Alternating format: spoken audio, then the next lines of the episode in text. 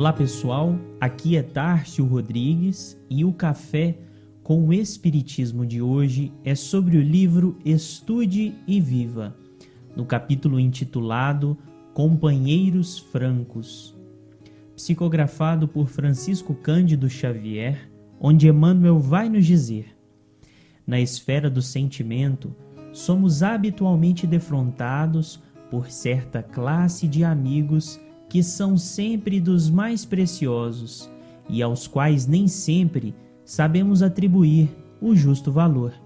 Aqueles que nos dizem a verdade acerca das nossas necessidades de espírito. Invariavelmente, categorizamos em alta conta as afeições que nos assegurem conveniências de superfície nos quadros do mundo. Confiança naqueles que nos multipliquem as posses efêmeras, e solidariedade aos que nos garantam maior apreço no grupo social. Perfeitamente cabível a nossa gratidão para com todos os benfeitores que nos enriqueçam as oportunidades de progredir e trabalhar na experiência comum. Sejamos, porém, honestos conosco e reconheçamos que não nos é fácil aceitar o concurso dos companheiros cuja palavra franca e esclarecedora nos auxilia na supressão dos enganos que nos parasitam a existência.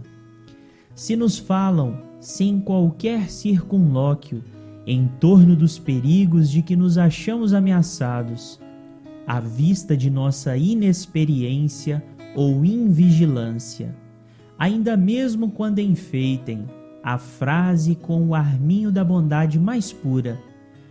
Frequentemente reagimos de maneira negativa, acusando-os de ingratos e duros de coração. Se insistem, não raro, consideramos-los obsidiados, quando não permitimos que o mel da amizade se nos transforme na alma em vinagre de aversão, exagerando-lhes os pequeninos defeitos, com um absoluto esquecimento das nobres qualidades de que são portadores. Emmanuel reforça nesta reflexão os amigos que nos trazem com franqueza as necessidades que nem nós mesmos enxergamos para a nossa vida, aqueles companheiros que, com todo respeito e comedimento, nos alertam sobre as nossas condutas menos adequadas, sobre as nossas faltas ou excessos que incorremos no dia a dia. E é muito comum, diante de uma advertência sincera, mesmo diluída em bastante serenidade, reagirmos com incompreensão e repelirmos esse que nos constrange à transformação fugindo ao encontro daqueles que nos alimentam a opinião própria, mesmo que ela nos prejudique em primeiro lugar.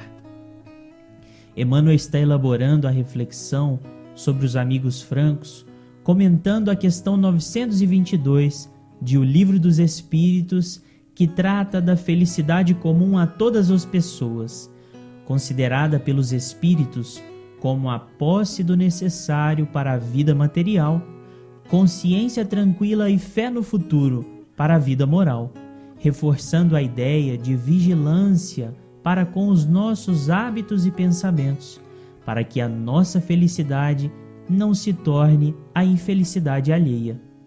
Ele lembra também do comentário de Kardec no Evangelho segundo o Espiritismo sobre a reprimenda de Jesus aos fariseus e escribas que, intentando apedrejar a mulher adúltera, foram advertidos que atirassem a primeira pedra aqueles que estivessem sem pecado, pois, como bem coloca Kardec, aos olhos de Deus, uma única autoridade legítima existe, a que se apoia no exemplo que dá do bem. Comumente, nos profissionalizamos como repressores da incoerência, expondo o mal dos outros os repelindo com qualquer tipo de auxílio. De forma muito clara, Emmanuel diferencia a franqueza da injúria, a ofensa do conselho amigo para nos lembrar de que o próprio Cristo tinha bastante autoridade para nos constranger, mas decidiu ele mesmo seguir o caminho do bom exemplo acima das acusações gratuitas. Como conclui Emmanuel, tenhamos em consideração distinta os amigos incapazes de acalentar-nos desequilíbrios ou ilusões. Jamais comentamos o disparate de misturá-los com os caluniadores. Os empreiteiros da difamação e da injúria falam destruindo. Os amigos positivos e generosos advertem e avisam com discrição e bondade. Sempre que algo nos digam, sacudindo-nos a alma, entremos em sintonia com a própria consciência, roguemos ao Senhor nos sustente a sinceridade e saibamos ouvi-los. Fiquem com Deus e até o próximo episódio do Café com o Espiritismo.